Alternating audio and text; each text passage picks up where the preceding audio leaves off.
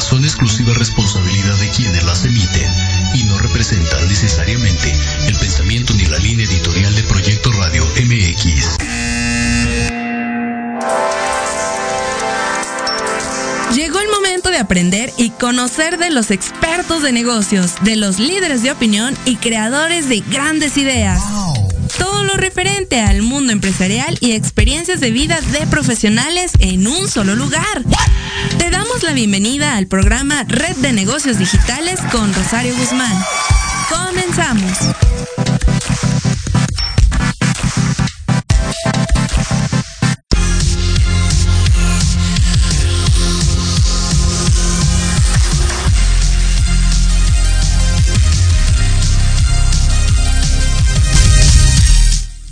¿Qué tal? ¿Qué tal amigos? Muy buenas tardes.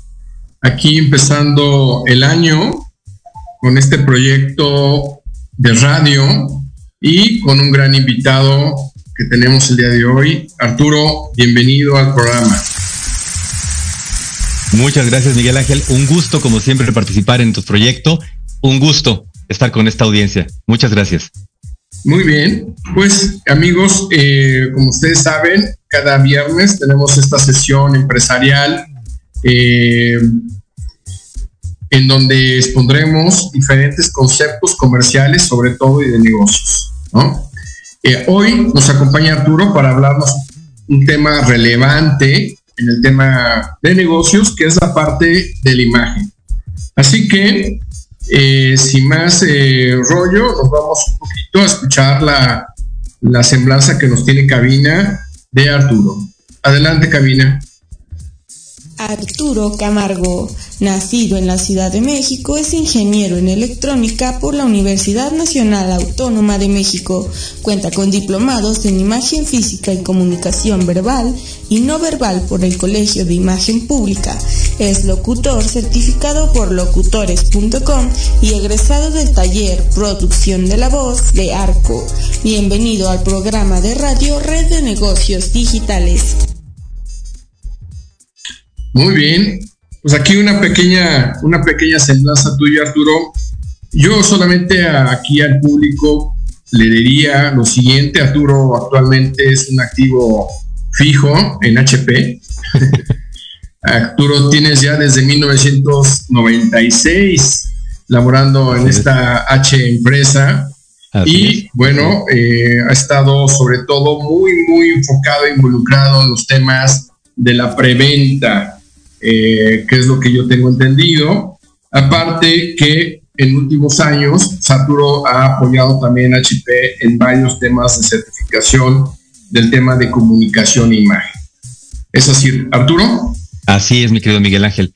Yo trabajo en Hewlett Packard Enterprise, HPE, y desde hace más o menos 11 años decidí enfocar a, para lo que es el trabajo como tal de la preventa técnica, del apoyo, siendo parte del área de ventas en el apoyo al desarrollo de soluciones de negocio, de soluciones de tecnología, de soluciones empresariales. Incorporar, digo, lo que es mi pasión, que es la comunicación. Entonces yo me diplomé en el Colegio de Imagen Pública como, como consultor en imagen verbal y no verbal y aparte estudié locución porque a final de cuentas la perspectiva fundamental hoy día es que algo muy importante es saber comunicar adecuadamente el mensaje, la propuesta, la solución que nosotros queremos ofrecerle a un cliente, un mensaje a una audiencia. Tenemos que desarrollarlo de una manera congruente, de una manera completa para que el qué y el cómo lleguen de la manera más adecuada a nuestra audiencia. Disculpa, Arturo, tenía el mute. Eh, oye, pues excelente, excelente lo que me platicas. Eh, ¿Cómo desarrollas esa parte de ser ingeniero con la parte de la imagen, eh, de ser consultor de imagen? Ah, mira, muchas gracias. Eso es una pregunta muy, muy divertida siempre. Yo estudié ingeniería en la UNAM, como dijo la semblanza, pero toda la vida me he, sido apasionado de la comunicación. Desde que estábamos en la escuela preparatoria, yo a mí me gustaba conducir eventos, me gustaba participar en situaciones. qué escuela preparatoria? No te dé pena. No, para nada. El Centro Universitario México, mi querido amigo, de donde tú y yo somos egresados, una de las mejores preparatorias de las mejores instituciones educativas que hay en el país. Y pues contentísimo, contentísimo de, de, haber empezado ahí, fíjate, todo este asunto de valorar y validar la importancia de la comunicación. Okay. Una, frase, un pensamiento de una gran escritora norteamericana, Maya Angelou, que dice, la gente puede olvidar lo que le dices, incluso puede olvidar lo que le haces, pero difícilmente olvidará cómo la haces sentir. Entonces, ese es el fundamento, esa es la importancia de saber hacer un correcto manejo de imagen, de poder hacer una correcta comunicación. Porque a final de cuentas, estamos hablando con personas. No importa nuestra industria, no importa nuestro rol, estamos hablando con personas y esas son personas que están desarrollando una capacidad emocional, que parten de una capacidad emocional y esa capacidad depende de la comunicación. Es decir, tan importante es lo que quiero vender, lo que quiero comunicar, lo que quiero expresar, como el cómo voy a hacer todo eso. Entonces, te digo, hace como unos 11 años más o menos, eh, asocié la parte de ingeniería. Una gran ventaja y una gran prestación que tenemos en HPE es que tenemos una conciencia muy grande acerca de la importancia de que un empleado desarrolle al máximo sus capacidades. No solamente las capacidades inherentes a su puesto, a su función, a su rol, sino también las, las, las capacidades que podamos tener como complemento llámese una habilidad de suave o llámese una habilidad dura, como se maneja en el, en el, negocio. Entonces, mi habilidad, mi talento, mi pasión es la comunicación. Entonces, me apoyaron mucho para eh, ir desarrollando este rol como consultor de imagen, como consultor en comunicación. Te digo, me diplomé en el Colegio de Imagen Pública y estudié locución precisamente para saber cómo llevar esa, esa comunicación de una manera completa y sobre todo que llegara exactamente como yo quiero que llegue, yo como comunicador, con yo como presentador o yo como representante de ventas, que llegue mi mensaje exactamente como yo quiero que, que sea a mi cliente, a mi audiencia. De eso se trata esa, esa combinación. Pues qué padre, qué padre Arturo, sobre todo que tú hayas desarrollado esa parte, ¿no? Mucha gente en el camino siempre se queda solamente con su actividad profesional dura, voy a ponerlo así, sin desarrollar algo que también le, le nazca, algo que realmente también le apasione, agregado a lo que ya hace, ¿no? Entonces, creo que lo que tú has venido desarrollando y, gracias también por HP, por HPE, por, eh, por hacer esto, eh, de, poder pues, de alguna manera apoyarte, ¿no? En este tema de que vieron, de que, oye, si a Arturo le gusta la comunicación, le gusta el tema de la imagen, por desarrollar. A lo que viene mi siguiente pregunta. El tema de imagen HP, ¿cómo se maneja? ¿Cómo, cómo es esa, esa, esa sinergia o esa tradición o esa cultura en HP? Y mira, qué, qué, padre que uses la palabra cultura, porque uno de los de las grandes ventajas, uno de los grandes valores que tenemos es nuestra cultura. Tenemos una cultura, por supuesto, de ética, de trabajo honesto, de trabajo muy fuerte, de trabajo muy enfocado en ese elemento, en esa en esa persona que se llama cliente. Nuestra intención, y eso viene desde la fundación de nuestra empresa, 1938, viene esa idea de que todo lo que nosotros hagamos, todo lo que nosotros produzcamos, tiene que tener un contexto, tiene que tener una idea de servir a la comunidad, de servir a la sociedad, de servir al mundo. De hecho, una de las reglas así muy filosóficas que nosotros tenemos es que si esto no aporta a la humanidad, a la sociedad, a nuestro grupo comunitario, no sale del garage, la famosa idea, ¿no? Del garage que, que del que salen todas las empresas en Estados Unidos, el, el, garage de HPE, pues si no fue el primero, fue uno de los primeros que realmente eh, Hewlett y Packard comenzaron a trabajar en un garage, siempre con esa mentalidad. Yo siempre defino a nuestros fundadores como dos personas, dos ingenieros que tenían los pies muy bien plantados en el suelo y los ojos siempre puestos en las estrellas. Esto que aunque suena así muy romántico, muy bonito, tiene una aplicación absolutamente práctica, porque eso de estar pensando en las estrellas, de estar pensando cómo llegar más allá, cómo ofrecer más a nuestros clientes, se fundamenta en apoyar a nuestra propia gente, apoyar a nuestros empleados, apoyarnos a todos como parte de esa maquinaria de HPE. Todos, todos absolutamente en HPE estamos involucrados en la venta. Como decimos nosotros, todos vendemos. Entonces, esta combinación, en mi caso, combinar la parte de ingeniería, la parte de preventa con la parte de comunicación, me ayuda a entender a nuestros clientes, me ayuda a entender qué es lo que nosotros podemos ofrecerle que no necesariamente me los están pidiendo, me lo están pidiendo, es decir, aquello que se maneja en técnicas de ventas de las necesidades no reveladas, un buen manejo de imagen, un buen manejo de comunicación me permite ayudar al cliente a que me revele esas necesidades o a que yo mismo las descubra y se las pueda hacer entender de tal suerte que lo que yo le ofrezca sea un planteamiento más que un producto, más que algo que me va a adquirir, es una asociación que vamos a hacer, máxime ahora que estamos ya muy metidos en el concepto as a service, es decir, nosotros vamos a trabajar proveyéndole no solamente la, la infraestructura, la plataforma tecnológica, sino la solución a todas esas necesidades que ya tiene detectadas, las que no sabe todavía que tiene, pero va a tener una vez que esté ya trabajando en la nube, trabajando con la nueva competencia, con las nuevas realidades a nivel industrial que tenemos todos. Eso es lo que a mí me permite hacer esa combinación de la imagen con la ingeniería. Ok, muy, muy, muy completo lo que nos comentas, Arturo. Y bueno, se ve que tú sí estás entrenado, tienes una habilidad de, hablar como mil palabras por, por minuto. Qué bárbaro. No manches. bueno, este, lo, importante, lo importante no es nada más hablarlas, lo importante es que tengan sentido, insisto, y que lleguen a esa audiencia. Porque podemos hablar, podemos hablar, podemos hablar, que es lo que mucha gente a veces confunde. pero, pero, pero, es, una gran habilidad. O sea, es un cumplido de alguna manera.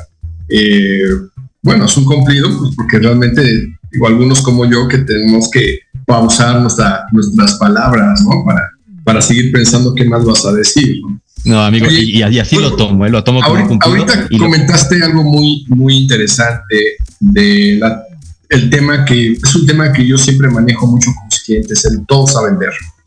¿Cómo, ¿cómo le ha hecho HP o, o dime si ha logrado que esa filosofía realmente se haga realidad y si lo ha logrado, también cómo lo han hecho, cómo ha pasado esto. Siendo conscientes de que todo, todo el trabajo que nosotros hacemos, digamos, la justificación lógica o el primer razonamiento lógico es que si estoy en la empresa es porque algo aporto para todo este gran proceso que se llama una venta, que se llama llegar a un cliente. Es decir, el, cualquier labor, sea técnica, en el caso nuestro, ¿no? Que fundamentalmente somos una empresa de tecnología, sea financiero, que hoy día estamos también ya muy metidos en ese concepto. Todos hemos tenido que evolucionar para esta nueva oportunidad de negocio que tenemos, este nuevo esquema de negocio que se llama Green Lake, que es decir, es llevar no solamente la tecnología, sino un nuevo esquema para que el cliente pueda adquirir nuestros, nuestros servicios de una forma acorde y congruente a sus necesidades conforme van cambiando. Ya no es aquello nada más te traigo un buen producto a un buen precio.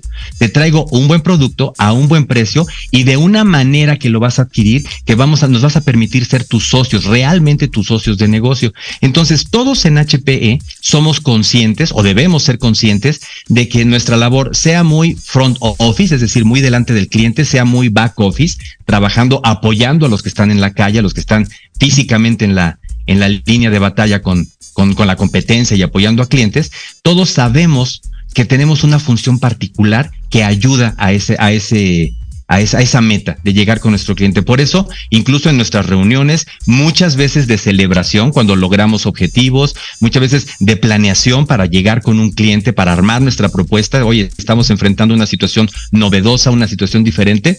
Todo mundo enfocado, todo mundo aportando y nos damos cuenta de que todas las, las funciones, todas las habilidades que podamos aportar contribuyen para ese, esa situación que se llama vender. Por eso decimos que todos vendemos y, así lo entendemos. Ok, me, causa mucha curiosidad la palabra de que utilizas de decir que siendo conscientes, ¿no? Pues es, es, una verdad, una verdad, ¿no? Tenemos que buscar a ser conscientes. ¿Cómo, ¿cómo buscamos ese ser conscientes? O sea, ¿qué entrenamiento ¿Qué taller, qué nos podrías decir, qué tip nos podrías dar para volvernos a ser más conscientes? Porque también dijiste debemos, de alguna manera. Esto quiere decir que, que igual hay, hay veces que no somos tan conscientes, ¿no? Entonces, eh, ¿qué nos podrías decir más aterrizado a ese respecto?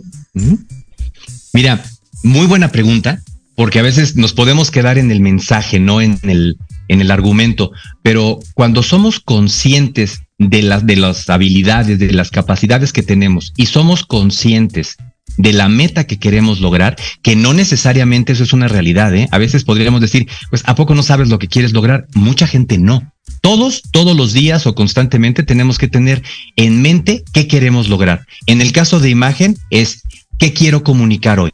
Esta es la frase de oro y la frase a la que yo siempre invito a toda la gente, en este caso a nuestra audiencia que nos acompaña el día de hoy. A partir de mañana, ¿sí? yo los invito a que una vez que se despierten, que agradezcan estar vivos, que se sientan bien, que busquen esa justificación para empezar el día con mucha energía. Tu siguiente comentario, su siguiente reflexión debe ser, ¿qué quiero comunicar hoy? Qué es lo que quiero lograr hoy en relación con la gente con la que convivo, desde mi familia cercana, mis compañeros de trabajo, la gente en la calle, porque eso nos va haciendo conscientes de la importancia que nosotros tenemos en nuestra organización. Hablando específicamente de negocio, en nuestra organización, ¿qué es lo que yo le aporto? Y muy importante, ¿qué es lo que el equipo me aporta a mí? De tal suerte que entonces esa conciencia y esa congruencia de metas, con pasión, con objetivos, con tanto personales como de la empresa, es lo que hace que a mí me guste lo que estoy haciendo. Hay un refrán que dice, no siempre podrás hacer lo que te gusta, pero siempre podrás hacer que te guste lo que tienes que hacer. Entonces, cuando yo encuentro, yo como persona encuentro que mi pasión, mi gusto, mi talento, lo puedo aplicar en esto que se llama mi trabajo, mi rol dentro de la empresa, entonces se hace una sinergia muy bonita donde realmente me empiezo a apasionar no solamente por lo que hago, sino por cómo lo hago. El ver que lo que yo hago aporta a mi equipo de trabajo es una satisfacción. El que lo que todos hacemos aporta a la organización, a la industria, es una satisfacción y que todo lo que hacemos así en equipo aporta para el cliente, a final de cuentas, estamos aquí para vender, entonces queremos vender de la mejor manera, entonces eso se vuelve una, una prestación, como digo yo, eh, inherente, eso se vuelve algo bonito, me hace disfrutar lo que hago y entonces surge esa conciencia y esa congruencia y entonces todo lo que tengo yo que hacer, lo tengo que hacer o lo hago de una manera ya mucho más este, consciente de que aporta. Y lo, esas cositas que no me fascina, que todo, en todo hay, por eso decía lo de que no siempre podría hacer lo que me gusta, pero otras cositas, ahí está el equipo que me apoya. Todos, todos dependemos del equipo de una u otra manera y el equipo depende de nosotros. Ser consciente de eso nos permite alcanzar todas, todas las metas. Fíjate que, que lo que comentas ahorita, yo resalto lo primero que empezaste a decir, ¿no? Eh, los cómo siempre lo que nos falta a la gente. O sea, ¿cómo empiezo a lograr eso? Y el hecho de decir que en la mañana, cuando yo me despierto, que dé gracias, aquí, que aquí vuelvo a hacer una reflexión, cuando de nosotros nos despertamos y damos gracias de estar vivos o despiertos conscientemente. Yo creo que hace una cantidad pequeña de gente la que hace esa, ese acto de reflexión, porque ese acto de reflexión te trae esa conciencia eh, que hoy platicamos, ¿no? Y que después piense en todo lo demás que acabas de decir, cómo yo soy el día de hoy, o cómo mi trabajo trasciende, o, cómo mi trabajo va a impactar, o cómo...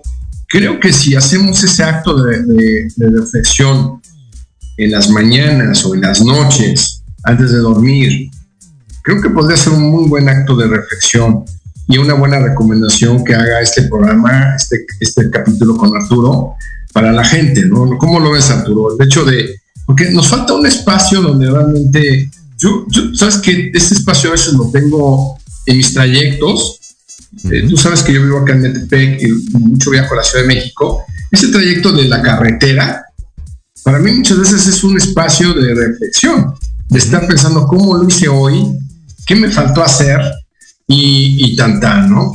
Creo que siempre es muy importante tener ese espacio, ese espacio de reflexión y yo me quedaría con ese cómo para el público que hoy nos vea, que hagamos ese cómo. ¿Cómo ves, Arturo?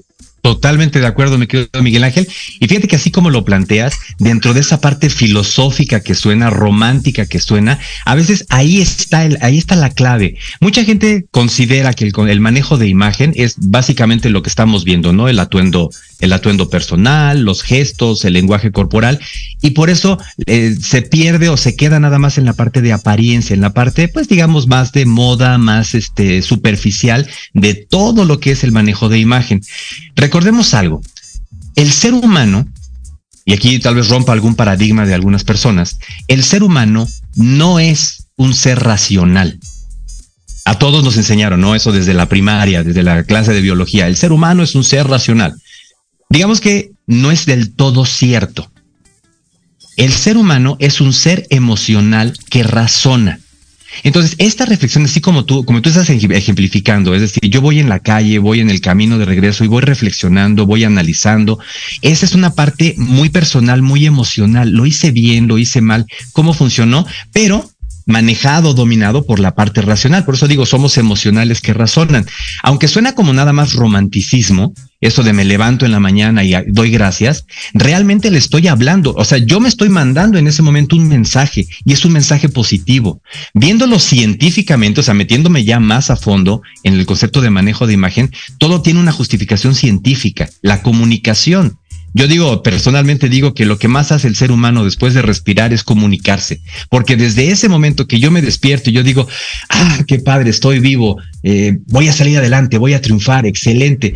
O si yo me levanto y digo, ay, o sea, nada más meditando y dándole vueltas al problema que traigo desde ayer, desde antier, y así como que ay, tengo que salir al problema que significa vivir, también estoy mandando un mensaje.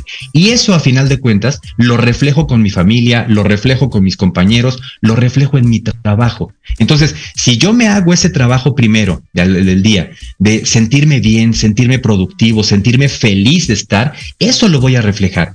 Esa es otra de las filosofías que nosotros tenemos en HPE. Tenemos que ser empleados, tenemos que ser colaboradores felices, bien capacitados y bien motivados. Porque alguien puede estar mal motivado, sí, sí, sí. También es otra cosa que hay que tener muy en claro. Existe la motivación existe la no motivación y existe la desmotivación, que no es otra cosa más que motivación es tener motivos para hacer algo.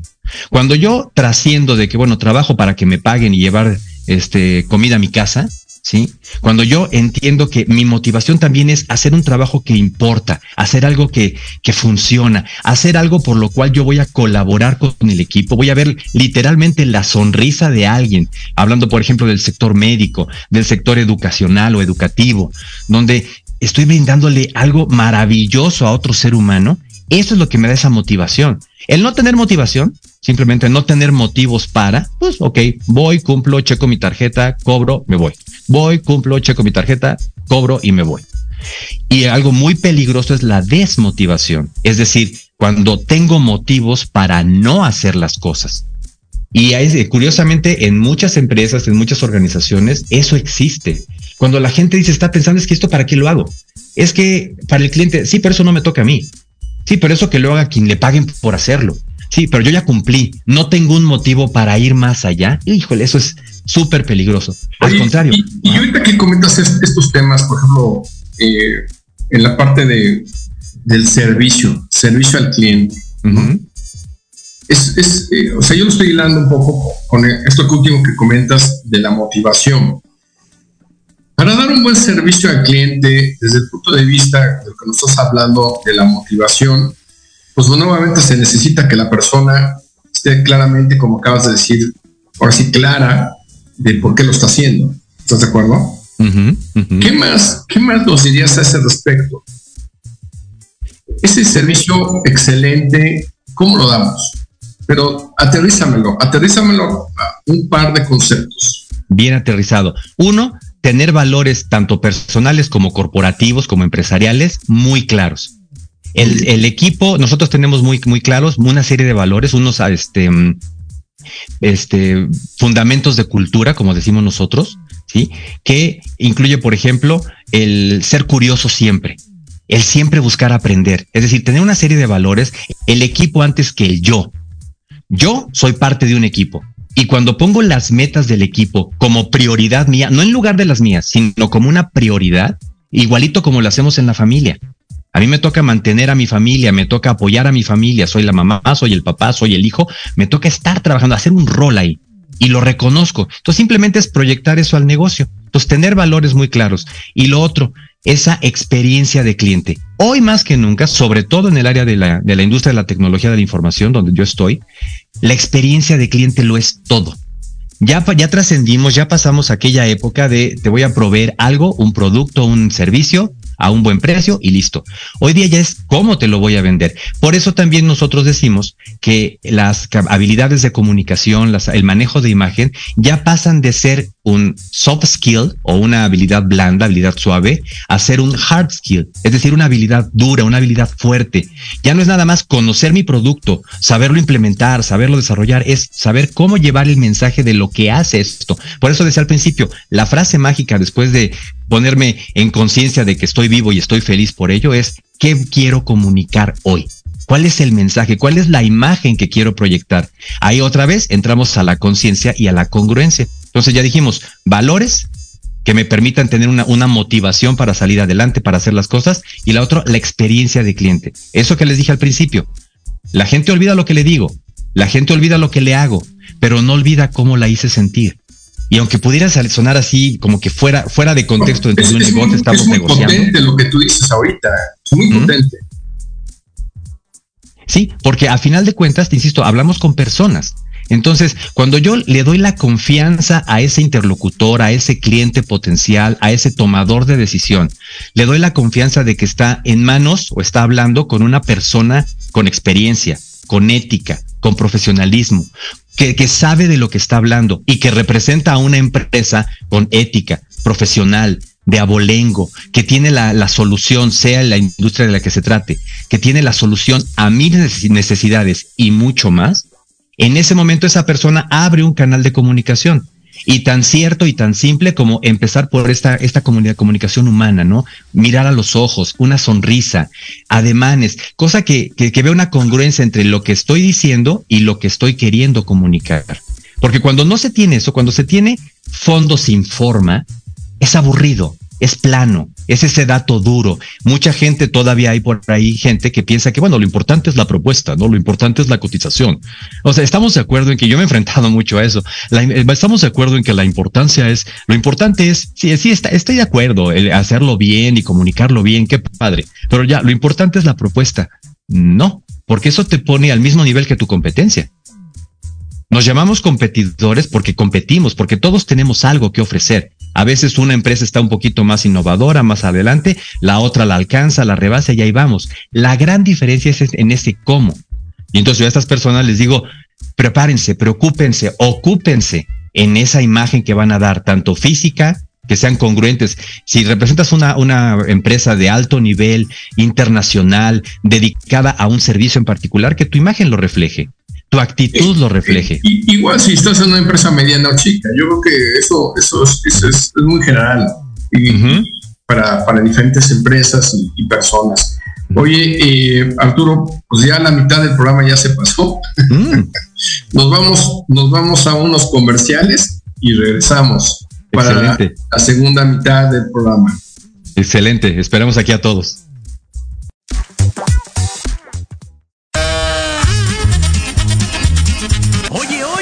¿A dónde vas? ¿Quién, yo? Vamos a un corte rapidísimo y regresamos. Se va a poner interesante. Quédate en casa y escucha la programación de Proyecto Radio MX con sentido social. ¡Uh, la, la chulada! Hola, hola amigos.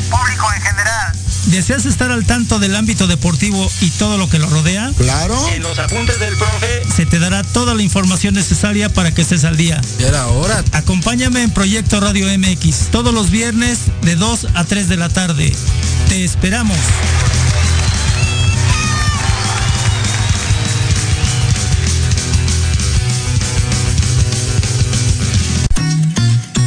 Queremos invitarte este y todos los viernes en punto de las 3 de la tarde a tu programa La magia de ser mujer. Un espacio que te mostrará la magia que todas las mujeres tenemos para poder salir adelante ante cualquier situación de la vida cotidiana. Tendremos la presencia de grandes mujeres que nos contarán su experiencia de vida, siempre con un corazón amoroso y listo para compartir. Te esperamos aquí en Proyecto Radio MX, la radio con sentido social.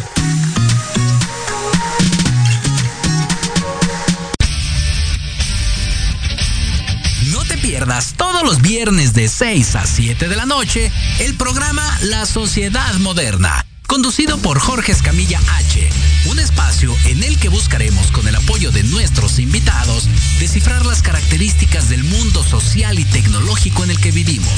Un hashtag semanal, especialistas, diversión, música y cultura te esperan. ¿Y tú ya formas parte de la sociedad moderna? ¡Descúbrelo! por proyectoradiomx.com.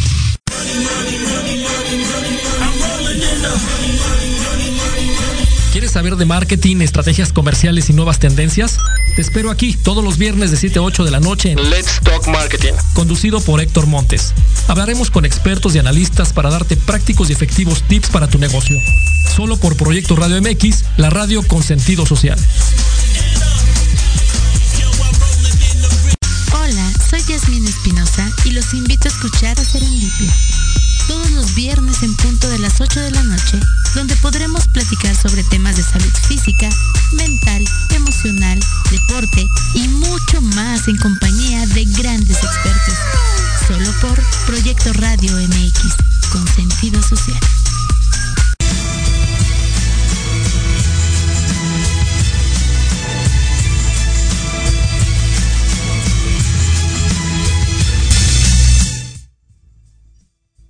Estimados, estamos aquí de regreso con Arturo Camargo, un funcionario de HPE y aparte un eh, comunicador, como ya lo han visto, eh, de, primera línea. También, eh, Arturo, ¿nos puedes platicar, para empezar esta segunda parte del programa, qué es para ti vender? Vender? Qué buena pregunta. Vender es llevar ese producto o ese servicio que nuestro cliente necesita de una manera acorde a sus necesidades de todo tipo, tanto tecnológicas como económicas, como financieras, como personales, y que se quede con un buen sabor de boca del servicio que le di, de tal suerte que la próxima vez que necesite algo, piense en mí y en mi empresa como ese proveedor que le puede brindar la solución que necesita. Otra vez, la experiencia de cliente. Vender es mantener una relación sana, eficiente con ese cliente. ¿Y tú qué opinas? ¿Tú qué opinas cuando tú te haces amigo de tus clientes? ¿Qué opinas a ese respecto? Pues fantástico, Mira, es, es, es, interesante la pregunta. Ser amigo del cliente implica que hay una confianza. Esa confianza se basa en que tenemos una, tenemos otra vez, una vez más esa palabra de congruencia. Es una persona que confía en lo que yo le digo, en lo que yo le proveo, en lo que yo le estoy señalando como una necesidad a satisfacer, porque eh, parte del arte de la venta es entender esas necesidades, tanto reveladas como no reveladas, que tiene un cliente. Vender no es nada más, oiga, aquí está mi producto, cuesta tanto, lo quiere o no. Eso es así como que por abajo de cero de la capacidad de ventas, ¿no? El, arte de la venta. Es entender esas necesidades, sabérselas hacer notar al cliente para que entienda, esta persona no solo quiere cobrar o no quiere cobrar más, quiere ofrecerme lo que realmente necesito. Entonces, incluso yo a veces digo, Señor, lo importante es entender sus necesidades, lo importante es entender cómo le podemos apoyar. Créame que la cuestión económica, el precio, con una empresa de primer nivel como la nuestra, eso se soluciona. De hecho, hoy día tenemos toda una infraestructura de, mentalidad y de proceso y de trabajo para literalmente convertirnos en socio de negocio de ese cliente. Que ese es un concepto que se maneja desde hace muchos años, ¿no? Es un dentro de la industria, soy tu socio de negocio. Nosotros en HP realmente nos convertimos en socio del negocio de nuestro cliente al grado de que si nuestro cliente crece, si nuestro cliente nuestros objetivos, nosotros continuamos con él, nosotros crecemos también, nosotros a final de cuentas vendemos más. Es decir, en la medida en que yo sepa apoyar al cliente para que mi cliente crezca y triunfe, nosotros crecemos y triunfamos dentro de ese negocio. Esa es la intención de nosotros como representante de ventas y otra vez, la importancia de la imagen, que esa es mi, mi cruzada principal hoy día dentro de HPE, es entender que esa, esa, eh, esa idea, esa sensación, esa, esa coparticipación como amigos con el cliente, como socios de negocio, como aliados muchas veces, es lo que nos permite lograr metas juntos. Les decía que la importancia del equipo. También nosotros hacemos equipo con el cliente, con nuestro canal de distribución, que es esa fuerza de veras casi a veces infinita, que nos permite llegar a todas esas empresas chicas, medianas y grandes, como tú decías. Recordemos, todas las empresas grandes empezamos como empresa pequeña. Entonces, todo eso que estamos manejando, el garage, exactamente. Y los, el empleado número uno y el número dos de HPE eran Hewlett y Packard. Entonces, eso fue creciendo, se fue desarrollando y ellos desarrollaron esa filosofía. El empleado es muy importante, porque si el empleado está consciente, está contento, está motivado, como les dije, entonces el primer beneficiado va a ser nuestro cliente y todos ganamos porque todos estamos involucrados en esa venta. Por eso, eso que decías de ser amigo del cliente, pues es una cosa que yo diría que debe ser una de las metas, ¿sí? Y ser amigo no necesariamente implica que vamos a salir de fin de semana, a comer, a cenar, al cine. No, digamos, ser amigo es yo confío en mi cliente, mi cliente confía en mí, desarrollamos proyectos juntos. Esa sería una amistad de negocio, diríamos. ¿Estás de acuerdo que, y te lo pregunto porque yo me encuentro en mi día a día mucha duda de ese tema, es que cómo hacerme amigo de mi cliente, como que no. O sea, o sea, hoy yo creo que tenemos amigos, muy pocos amigos que, que hacen todo con nosotros de alguna manera, que les gusta mucho lo mismo que nosotros. Esos son muy pocos, ¿no? La mayoría de nuestros amigos generalmente pues con unos vas a, sabes que son buenísimos, porque si quieres ir a, reventar a algún lugar o salir a parrandear, pues llamas a Arturo Camargo, no hablas, no le hablas a otro, ¿no? Exacto. si quieres ir a misa o quieres ir a un evento más solemne, ¿no? Le hablas a Juan Pérez, o sea, como que hoy tú ya, digo, todos tenemos esa, esa distinción de a quién le hablo dependiendo qué situación, estarás de acuerdo, ¿no? Y eso lo, vas, lo vas aprendiendo en tu evolución cuando eres joven, ¿no? O sea, te das cuenta que invitar a, Arturo Camargo a, una pastorela, pues no, no, no, no te conviene porque se va a aburrir, ¿sí explicó? O, o, invitar, digo, en broma, ¿no? Este, sí, fíjate, fíjate lo que es, el gesto te hizo reaccionar, hablamos de comunicación, ¿eh? O sea, sí, estoy, estoy de acuerdo. Entonces, el hecho de tener amigos en la parte de hacer tu amigo a tus clientes, creo que es una parte muy, muy bonita desde el punto de vista de que debemos de buscar, como tú dices, que le acabas de dar tú todo mucho más sentido al concepto, lo debemos de buscarlo, no necesariamente es con alguien que te vas a ir a comer todos los días ni vas a ir al cine todos los días. Es alguien con quien confías en esa parte y claro que se puede expandir esa parte, ¿no? Eh, esto, esto lo quería comentar porque es algo, insisto, que me encuentro y luego como que hace ruido, hace ruido en los ciertas partes. Oye, Arturo, eh, ¿qué tips nos das a un vendedor en la parte de imagen de B2B? ¿Cómo debe de estar o vendedora de B2B?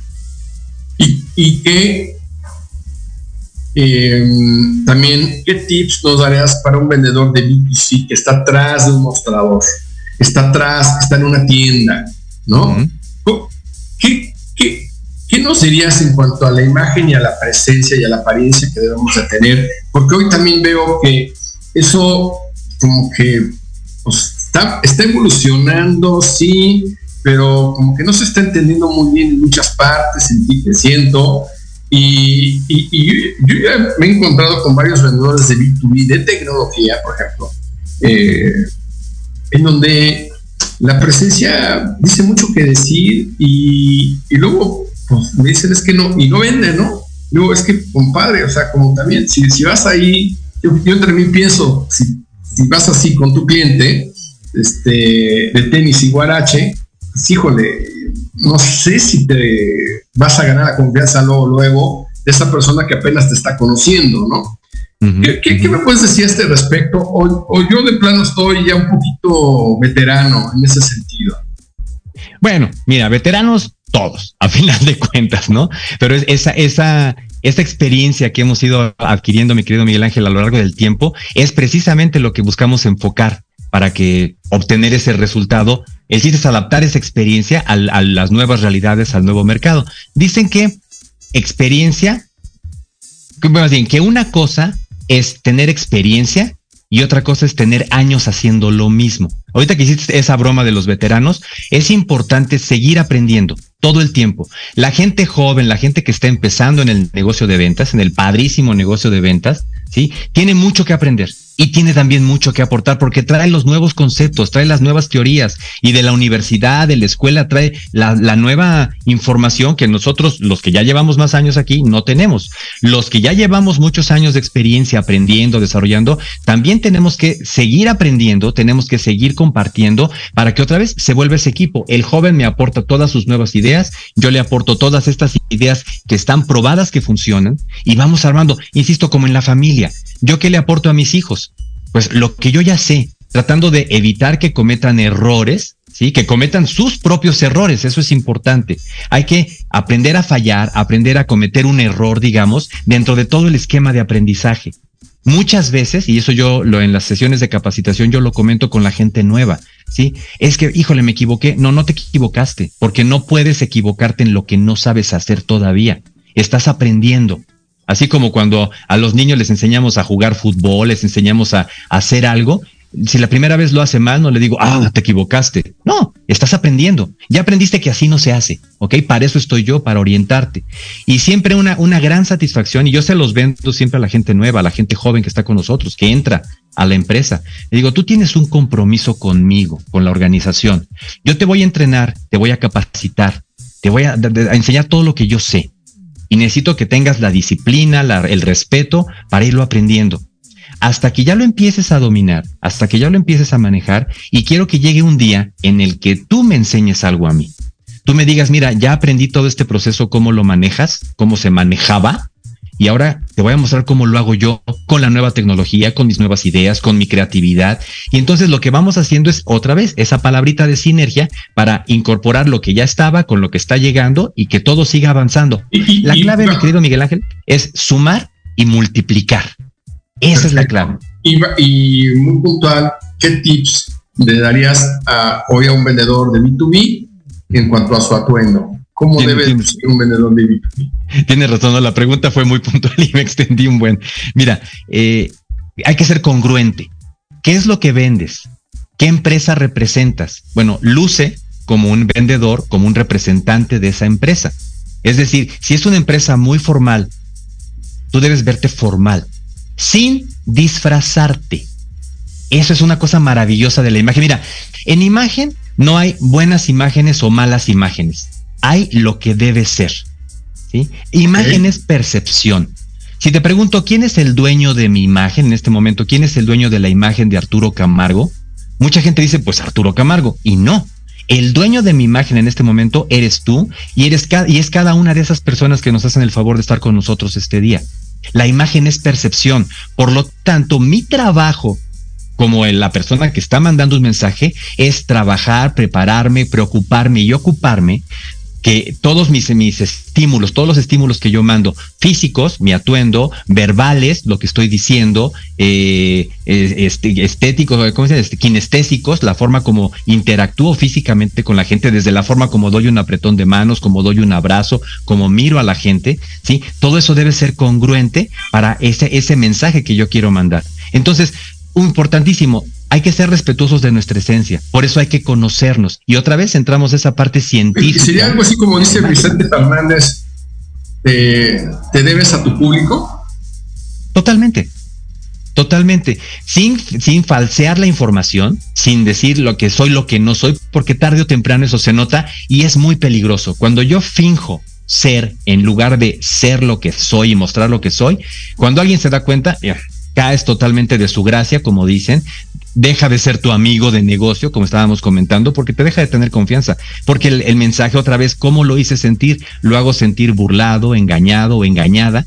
Y entonces ya, ya, ya se rompe esa comunicación. Cuando yo proyecto mi esencia, ¿sí? Simplemente voy a, adecuándome a los protocolos, voy adecuándome a las situaciones. El ser joven o el ser grande, ser una persona mayor, no está peleado con ni, ni con la formalidad ni con la informalidad. Es decir, no hay, no hay eh, reglas totalmente inflexibles. Todo tenemos que irlo evolucionando, todo tenemos que irlo adaptando. Esa es la parte, esa es la importancia de conocerme y de ser y de sentirme seguro, de sentirme confiado del mensaje que voy a mandar. Yo soy una persona muy tradicional, o soy una persona muy moderna, o muy natural, o muy dramática, de acuerdo al estilo de imagen, porque son, son, son algunos de los estilos así científicamente diseñados o, o definidos que hay en el mundo, sí, son siete estilos de, de imagen. Entonces, yo lo que voy a hacer es entender esa, esas capacidades, esos talentos de comunicación que tengo y adaptarlos. Oye, me voy, a, me voy a referir a una audiencia, que esa es la siguiente cosa que tengo que hacer. Como tú dijiste, tengo que conocer con quién estoy hablando, me debo a mi público. Entonces, mi audiencia es personas formales, mi audiencia es personas jóvenes, mi audiencia son personas de este perfil, de esta industria. Ok, voy a utilizar esos elementos que yo tengo de comunicación, de manejo de imagen y voy a llevar el, mensaje otra vez. Yo no soy el dueño de mi imagen, pero sí soy el responsable de esa imagen. De ahí que te puedo decir que un consultor de imagen, en esencia, es un manipulador. Un consultor de imagen manipula. Ahorita Ahora, nos vamos, a ese, ahorita nos vamos a ese, ese, ese, ese punto. De, de, Pero, déjame decirte rápidamente, ¿a qué me refiero con manipular? Para que no se quede ahí la idea en el aire. Manipulo no personas. Esa palabra tiene mucha carga emocional. Otra vez, estoy manejando el concepto. Yo manipulo, yo como consultor de imagen, yo como persona que se quiere comunicar, manipulo mi mensaje. Es decir, yo hago toda, toda esa, esa magia, todo ese trabajo intelectual, ese trabajo emocional, para que mi mensaje llegue como la persona, mi audiencia, mi cliente necesita percibirlo para que entienda lo que le quiero decir. Listo. Pues es, esto es, esto realmente nos abre los ojos a, a muchos, ¿no? Nos debería de abrir los ojos a mucho lo que nos estás diciendo, porque esto también evita conflictos, el conflicto a, a, cómo me tengo que arreglar o cómo tengo que vestir, ¿no? O sea, lo que tú estás eh, diciéndonos ahorita que se me hace muy productivo es, primero, me debo a donde voy, ¿no? A mi público, a donde voy a estar, ¿sale? Segundo, ¿qué mensaje quiero mandar, ¿no? Y creo que eso, eso, es, eso es una, dos acciones muy potentes para entonces entender cómo, cómo debo de llevar, mi, sobre todo yo en el, en el tema del atuendo, ¿no? Cómo debo de vestir de alguna manera. Me parece muy relevantes tus, tus, estos dos comentarios que acabas de decir, porque creo que eso nos libera de muchas dudas de qué es lo que tengo que hacer muchas veces, ¿no? Yo, yo comento, por ejemplo, siempre, oye, tú vas a una fábrica, eh, pues no, creo que no está, eh, no podría que vayas con mancornillas y con corbatas y vas a una fábrica manufacturera, ¿no? Y, vas, y más si vas a ver al, al jefe del departamento de mantenimiento. Creo que lo que debes de hacer es siempre, como tú dices, o sea, de verte a dónde vas a ir, qué mensaje quiero mandar y estar un poquito arriba del promedio de la gente que vas a ver. ¿A qué me refiero? Y tú dime si este concepto, ¿cómo lo ves? Oye, si la gente que está ahí sé que trae dockers, eh, kaki y trae unas playeras de manga corta y ese es el atuendo general de esas personas, pues yo igual me voy con pantalones kaki y me voy con una playera, una camisa de manga larga, por ejemplo. Ir un poquito arriba del promedio de lo que ves. ¿Tú cómo ves ese concepto? Fíjate que la palabra mágica en comunicación es depende. Y okay. esa es una muy buena noticia, mi querido Miguel Ángel, porque todo depende. ¿Cuál es el mensaje que quiero mandar? Esto que estás señalando, absolutamente válido, por supuesto. Regresamos al mensaje que quiero mandar. Exacto. Entonces, okay. yo quiero que me vea mi audiencia, que me vea este grupo con el que voy a interactuar, que me vea como su igual, que vea que hay, un, hay, hay accesibilidad, que hay, un, que hay un canal abierto permanente. ¿Ok? Me voy a vestir, me voy a arreglar de una X manera como lo que tú estás describiendo. Quiero que me vean como una autoridad. Entonces, incluso los colores que voy a utilizar, y otra vez nos metemos a la parte psicológica y científica del manejo de imagen, hay colores que comunican algo, o más bien todos los colores comunican algo. Hay colores que no, no, no se asocian con el mensaje que quiero mandar, entonces choca. Es decir, si me voy con colores de autoridad muy rígidos, me voy de un traje negro, como dices tú, un traje negro con una camisa blanca, una corbata roja, muy tradicional, muy formal, dice que parece que de aquí se va a ir a un, a un evento presidencial o se va a ir a una boda, dices, entonces probablemente rompa el mensaje porque yo quería mostrar accesibilidad. Por eso digo, yo no soy el dueño de mi imagen, el dueño de mi imagen es mi audiencia. Y si no conozco a mi audiencia y no me doy cuenta de los mensajes no verbales que estoy comunicando, es donde entra ese shock o entra esa frustración de que pues yo hice mi mejor, mi mejor intento y traté de explicarles, pero pero pues no me creyeron o no me hicieron caso, o bueno, todo el mundo me estaba viendo así fijamente porque pues tenían la obligación de hacerlo, pero en sus gestos me doy cuenta que no me creen o no me entienden. Y esto tiene que ver porque no es nada más lo que digo, sino cómo lo digo. Entonces, ¿en qué momento me voy a acercar? Y otra vez, o sea, por eso siempre me gusta recordar eso de la parte emocional. ¿Cómo le hago con la gente con la que personalmente tengo una relación, tengo un contacto? Con mis amigos, con mi pareja, con mis hijos. ¿Sí? porque a los niños pequeños les hablamos así, les decimos las cosas de una manera como muy, muy este, bonita y como muy fingiendo la voz y cosas así? Pues para que el niño me entienda. Si yo le hablara con la dureza como hablo en la oficina cuando estoy llamándole la atención al personal, pues el niño se va a poner a llorar.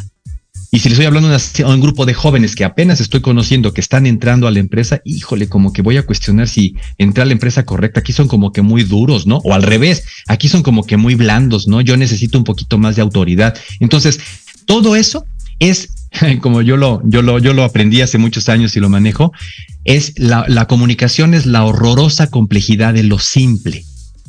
Porque yo digo que lo que más hace el ser humano después de respirar es comunicarse.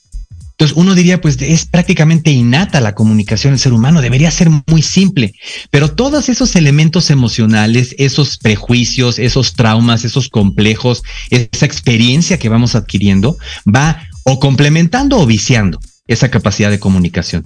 Y entonces lo que yo tengo que hacer es conocerme, entender mi mensaje que quiero comunicar hoy, entender y conocer a mi audiencia y así voy armando esto que suena así como que muy complejo. Entonces tengo que fijarme en, muchas cosas y cómo lo digo y cómo me posiciono y, qué traigo y, y mi símbolo de mi empresa. Y entonces, híjole, son muchas cosas. Sí, como cuando aprendimos a conducir un vehículo, cuando aprendimos a manejar. La primera vez que nos sentamos en ese, en ese asiento del piloto, son muchas cosas y son muchos pedales que tengo que usar y son muchos aparatitos y muchos espejos y qué barbaridad, no se puede. Cuando voy entendiendo la meta, entendiendo cómo se deben hacer las cosas, lo practico sobre todo, lo aplico lo que estoy aprendiendo, al rato ya puedo manejar y, y conducir un auto de una manera muy tranquila, muy rápido, muy sin problemas y hasta voy con, escuchando el radio y voy conversando con otra persona. Es decir, me hago dueño de la situación traduciendo el carro a la imagen, me hago dueño de ese mensaje y ya lo hago de manera muy natural, lo hago de manera muy fácil, lo hago de manera muy, muy instintiva prácticamente porque ya tengo la experiencia. Por eso, insisto en que el manejo de imagen es una habilidad dura hoy día. Ya no es nada más el, tener ganitas, el querer hacerlo, hay que estudiar. Y por eso existe el Colegio de Imagen Pública y por eso existe la carrera de consultor en imagen. Y, y sobre eso que tú dices ahorita, se me viene esta pregunta. La parte de locución que tú has, te has entrenado, ¿qué habilidades o qué habilidad te ha dado para el tema comercial? Ok. A mí me encanta la, comunicación. Yo, activo desde que estábamos en la preparatoria, conduzco eventos, hablo en público, etcétera. la, la esencia de la locución, de la locución profesional, es utilizar todo este aparato fonador, todas mis capacidades paralingüísticas, es decir, lo que digo y cómo lo digo, el volumen, la velocidad, el tono que voy a utilizar, las palabras que voy a elegir, en qué momento puedo incluso tal vez hasta decir una grosería. Y hay un cierto momento y una cierta situación donde se va a ver muy mal, donde voy a cerrar canales de comunicación, fue la imagen no adecuada para el mensaje, y habrá otro momento en que rompe el hielo, me da una imagen como más, más, más suave, más ligera, más en, canal con la gente, y entonces estoy logrando ese mensaje, estoy abriendo ese canal de comunicación, ¿no? Entonces, por eso es muy importante entender esa, esa importancia de la comunicación, esa importancia de ese mensaje cada vez más practicado. Y como locutor, como locutor amateur, como yo digo, porque profesionalmente todavía no me dedico a esto, ¿sí? Yo utilizo todo esto para capacitar gente de ventas, gente que está en contacto con cliente, en contacto interno en la empresa, pues para que entiendan cómo, cómo puedo enriquecer ese mensaje. es, no es el que, no es solo el que digo, sino el cómo lo digo. En qué momento puedo hacer una pausa dramática, por ejemplo, en qué momento puedo hacer un chiste, en qué momento puedo recuperar o retomar la atención de la gente, la atención de mi audiencia, porque recordemos, el ser humano, según dicen algunos cánones, pues solamente puede poner el 100% de su atención hasta 7 minutos, más o menos, ¿no? Algunos textos eso señalan. Entonces, ¿qué quiere decir? Que en una junta de negocios, en una presentación a un cliente, en una expo, yo necesito por lo menos cada 7 minutos hacer algo, moverme, cambiar el tono, hacer una pausa, hacer un chiste, de repente eh, subir un poquito el tono, es decir, hablar un poquito más agudo, que eso abre un canal de comunicación, sobre todo con gente más joven. Estamos en Latinoamérica en general, en México en particular, asociamos el tono agudo con, con familiaridad, con comunicación amable, con amistad, con una cosa más ligera, abre canal de comunicación y asociamos, y asociamos el tono más grave con regaño, con autoridad. Cuando yo entiendo eso y puedo estar cambiando los tonos, digo, sin que parezca esquizofrenia, ¿no? Cuando lo voy cambiando de acuerdo a lo que se requiere en ese mensaje, juego con mis pausas, juego con las palabras, juego con cómo estoy comunicando, otra vez el cómo. Entonces, la gente se queda con aquello de no sé por qué, porque digamos, todo lo, lo percibimos, pero no necesariamente lo entendemos, que a final de cuentas es, es la parte emocional. No entendí por qué, pero lo que dijo esta persona me gustó me hizo sentir bien. y muchas veces, muchas veces es el experimento. O sea, yo digo, que ya traemos el tiempo encima.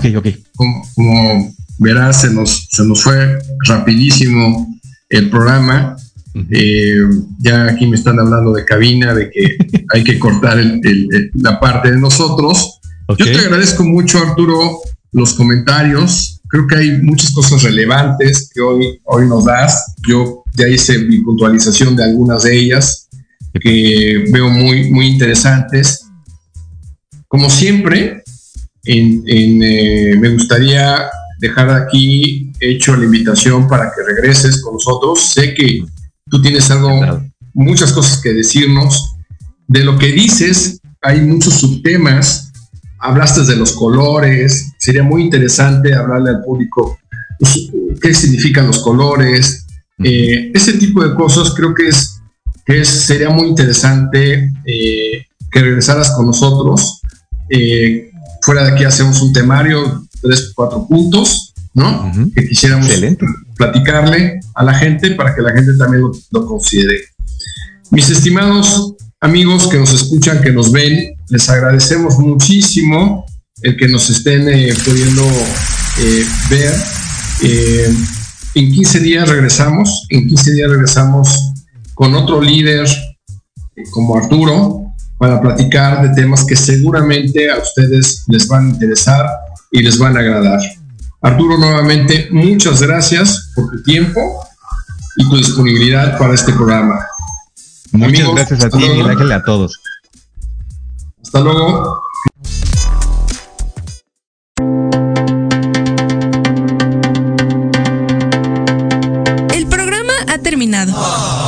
Pero los negocios y la oportunidad de generar alianzas y promover tu empresa y habilidades sigue disponible en nuestras redes sociales o en www.revistareddenegocios.com. Exacto. Nos escuchamos la próxima semana.